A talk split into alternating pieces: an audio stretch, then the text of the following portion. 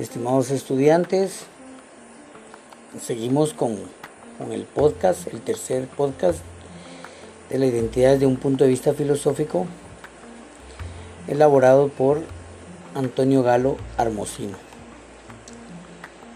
Iniciamos siempre haciendo un breve recordatorio de que estamos desarrollando este tema desde dos enfoques.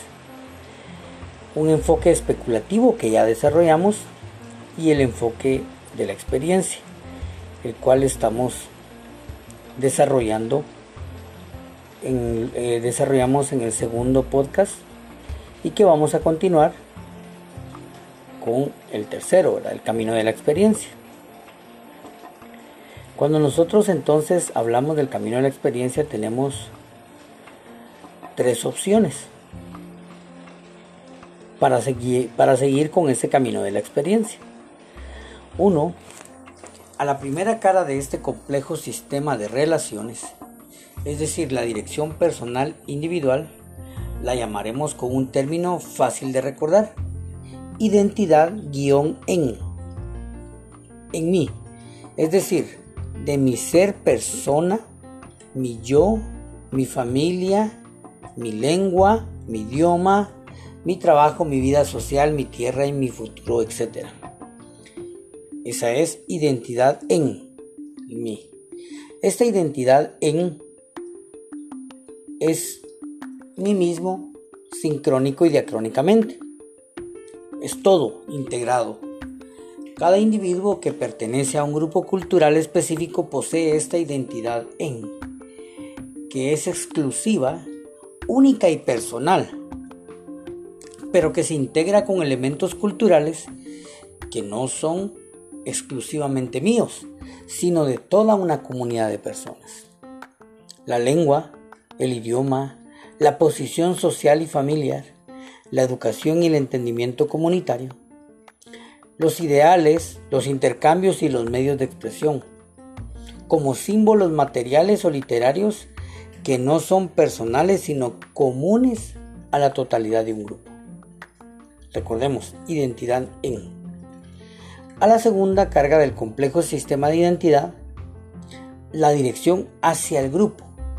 La, la llamaremos identidad con, lo cual significa que cada elemento del grupo surge del acuerdo específico de los individuos. Es decir, la comunidad se debe de poner de acuerdo de cuáles van a ser esos elementos. Entonces los acuerdos específicos de los individuos van a ser sobre el modo de hablar, de vivir, de alimentarse y de trabajar, de relacionarse socialmente, de colaborar, de compartir, celebrar fiestas y ritos y participar de los descansos. La identidad con es la proyección hacia la comunidad de la identidad en así como la identidad en es la asimilación personal de los símbolos, significaciones y relaciones establecidas en el ámbito de un grupo.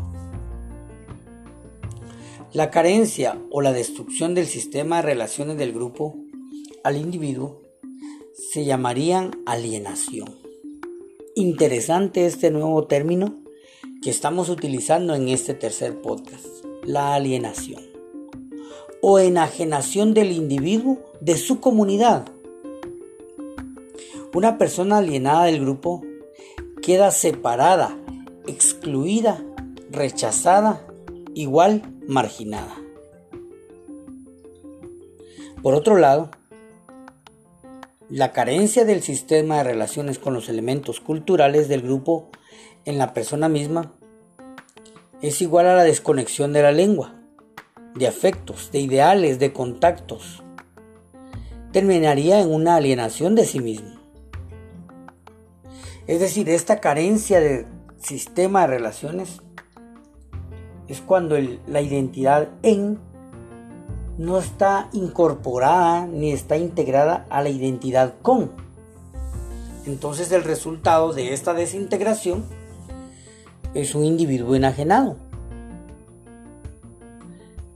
en lo que pasaría a ser, ¿verdad? En el ejemplo que hemos utilizado, a lo largo de estos podcasts que el, que el señor Bolaños, convertido en señor López, no sería ya ni Bolaños ni López, sino se encontraría en plena alienación de sí mismo. Esto, este aspecto es muy importante, ¿verdad? Porque una cosa es que la comunidad, es decir, esta identidad con, no te reconozca la comunidad. Pero esa identidad en es no aceptes tu identidad. Puede pasar que la comunidad no te reconozca en la identidad con, pero usted sí se puede reconocer. Y puede pasar que usted sí se pueda reconocer su identidad, pero la comunidad no la va a reconocer. Pero el individuo alienado es aquel que no se reconoce a sí mismo y que su comunidad tampoco la reconoce. Esto muchas veces pasa con nuestros paisanos y con nacionales que por razones políticas, sociales y económicas en Guatemala tienen que viajar a Estados Unidos. Que estando allá, los estadounidenses nativos no los reconocen, pero cuando viene esta persona, al que denominaremos migrante, viene hacia la capital de Guatemala, hacia la ciudad de Guatemala, hacia su país de Guatemala, tampoco ya no se reconoce, tampoco ya no se acepta. Eso es una persona, un individuo alienado de sí mismo. Número 3. Alguien podría preguntar, ¿no existe otra alternativa más que pertenecer a un grupo o alienarse de este grupo? ¿No podría un individuo abandonar un grupo e integrarse en otro grupo? Respondemos que sí existe esta alternativa. Debe darse de hecho en la realidad. Recuerden que parte de la etnicidad está, una de las características es la mutancia, la capacidad de cambiar de forma consciente y voluntaria. Hasta ahora nuestro planteamiento ha sido sincrónico, es decir, contemporáneo. Observamos individuo y grupo en un sistema de relaciones y de interrelaciones y descubrimos cómo se establece la mismidad del grupo lo cual podemos resumir con las palabras del filósofo alemán Edmund Husserl, quien en 1935 escribía en su célebre conferencia de Viena. Atentos, la vida personal es un vivir en comunidad, como yo y nosotros, dentro de un horizonte comunitario y precisamente en comunidades de diferentes estructuras, simples y graduadas como familia, nación, supranación. La palabra vida no tiene aquí sentido psicológico. Significa vida que actúa conforme a fines que crea formas espirituales. Vida creadora de la cultura, en el sentido más amplio en una unidad histórica. Esta frase nos describe con precisión la identidad como hecho sincrónico de diferentes niveles y extensiones. Al contrario, la pregunta que hemos hecho nos plantea un problema diacrónico. No puedo, no puede uno cambiar su identidad, es decir, identificarse con un grupo diferente. La respuesta deberá darse desde esta nueva dimensión, la diacrónica o histórica, tan compleja o más que la anterior. Para entender la pregunta sobre variación o cambio de identidad en el tiempo, deberíamos de primero entender la identidad en su devenir real, su origen y constitución. Y contestar primero la pregunta, ¿cómo se forma la identidad? Hasta aquí la tercera parte. Hasta aquí la segunda parte, perdón. Vamos a pasar a la tercera parte que va a responder a esta pregunta, ¿cómo se forma la identidad? La constitución de la identidad. Para dar respuesta concreta, aunque siempre general, a la pregunta sobre el origen, deberíamos decir que la identidad se forma en el tiempo, día tras día, con la vida de la persona humana concreta, desde su nacimiento, herencia, infancia y juventud hacia la edad adulta. Son precisamente elementos sociales, físicos, emocionales del grupo los que nos plasman el individuo diacrónico. Desde el primer día de su vida hasta la plenitud humana, se trata de un proceso,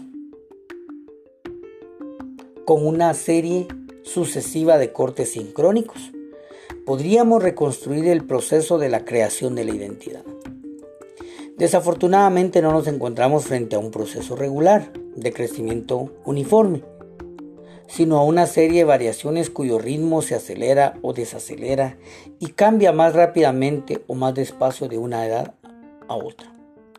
Podemos distinguir varios periodos en este proceso de cambio en la asimilación de los elementos culturales que generan la, identidad. En la primera está la etapa de ritmo veloz. Si imaginamos un desarrollo tipo, pensemos en el desarrollo lógico de los niños según Piaget. Podemos adivinar lo que hay de estable y determinado y lo que hay de variable en este proceso. No solo influye el rápido cambio de edad, sino el ambiente cultural.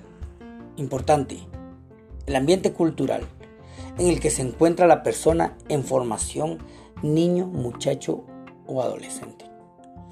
En esta etapa de ritmo veloz, en el cambio, la asunción y el desarrollo de las estructuras, durante los primeros 15 años, el ritmo veloz de cambio ha sido analizado por los psicólogos. El niño desarrolla estructuras lógicas, adquiere relaciones sociales, se apodera del vocabulario esencial y de las formas gramaticales y sintácticas además de la división intelectual, poética y sentimental del grupo en donde crece. Esto se da en los primeros 15 años y de acuerdo a la cultura. En el libro de Alport, La naturaleza del prejuicio, se analiza con detalle este proceso de la asimilación en la edad de cambio veloz. Concretamente en esta etapa de ritmo veloz, la persona humana está determinada por la cultura, del grupo que la rodea, sea este mam, garífuna, o sea, mestizo. En este tiempo adquiere la mayoría de elementos de su identidad, que podemos enumerar de la siguiente manera. A. La lengua materna del grupo que se aprende en contacto con familiares, amigos y el ambiente. Primeros 15 años de vida. B la socialización o normas de convivencia social, lo propio y lo inconveniente. C. La visión del mundo, que se absorbe por indicaciones, advertencias, relatos, cuentos, ritmos y fenómenos. D. Los conceptos familiares de parentesco, deberes mutuos, solidaridad y participación. Las relaciones sociales. E. Las relaciones sociales el respeto, la autoridad, la libertad y sus límites. F. La estructura de la comunidad. Interesante que los primeros 15 años de vida se desarrolla la estructura de la comunidad.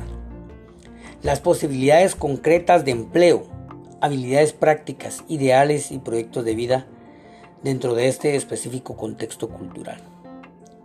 Por ejemplo, MAM, Garifuna y Ladino, mestizo, tendero, comerciante, finquero o capitalista. Estas estructuras básicas que incluyen las etapas de Piaget acerca del pensamiento lógico, pero mucho más como la escala de valores morales, estéticos y políticos, ya han entrado a ser partes constitutivas del yo, del yo visto enfoque desde el psicoanálisis y su identidad. Estructuras que no pueden ser sustituidas por otras entre, paréntesis, a menos que el niño vuelva a nacer.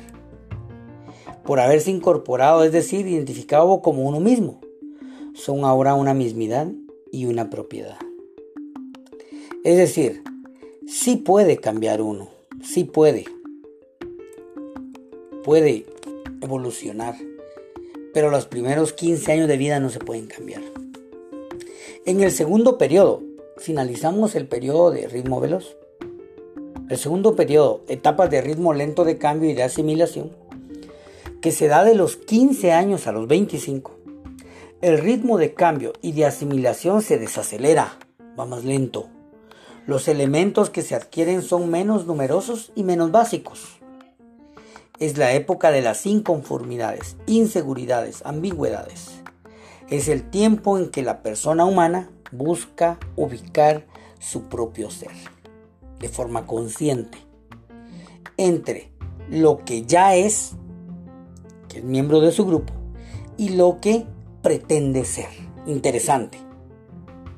Busca su, ubicar su identidad entre lo que ya es y lo que pretende ser, frente a nuevas opciones y desafíos con otros grupos y otras culturas. Los elementos asumidos no son solo menos numerosos, también más exteriores y a veces más superficiales. En estas etapas, como entre los 25, en etapas posteriores, como entre los 25 y los 50, el proceso de asimilación es menos importante. Al contrario, la conciencia e identidad se vuelve a su vez productora de cultura. Qué interesante, después de los 25 a los 50 nos volvemos productores de cultura. Al contrario, la conciencia de identidad se vuelve productora de cultura. Qué interesante. Preside a los principales tomas de decisiones de vida. El individuo entonces se convierte de término pasivo de identidad en autor de identidad como miembro del grupo. Ya hay madurez, ya hay aceptación. Interesante que aquí, después de los 25 años, es cuando vienen estas crisis de identidad. Al pasar estas etapas, llegamos y nos estabilizamos. El flujo de asimilación se invierte. Ahora desde el individuo fluye hacia la colectividad. Interesante, del individuo hacia lo colectivo. Y en la primera etapa es del colectivo al individuo. En las etapas últimas es prácticamente nula la asimilación, mientras que la identidad se ha convertido en el hecho fundamental, que justifica y guía toda acción social y política. El proceso de adquisición, modificación, consolidación y de producción de identidad es pues un fenómeno de experiencia. Puede ser comprobado empíricamente hasta lograr un perfecto conocimiento de cada fase de su existencia. Cuando el individuo es consciente cómo se ha ido desarrollando su historia individual, grupal, colectiva hasta este momento y qué puede aportar a su comunidad. Podemos, por tanto, utilizarlo como criterio para las consideraciones posteriores, posteriores sobre el valor y el derecho de cada persona a defender su propia identidad. Hasta aquí llegamos y finalizamos la tercera parte en el tercer podcast. Que estén bien.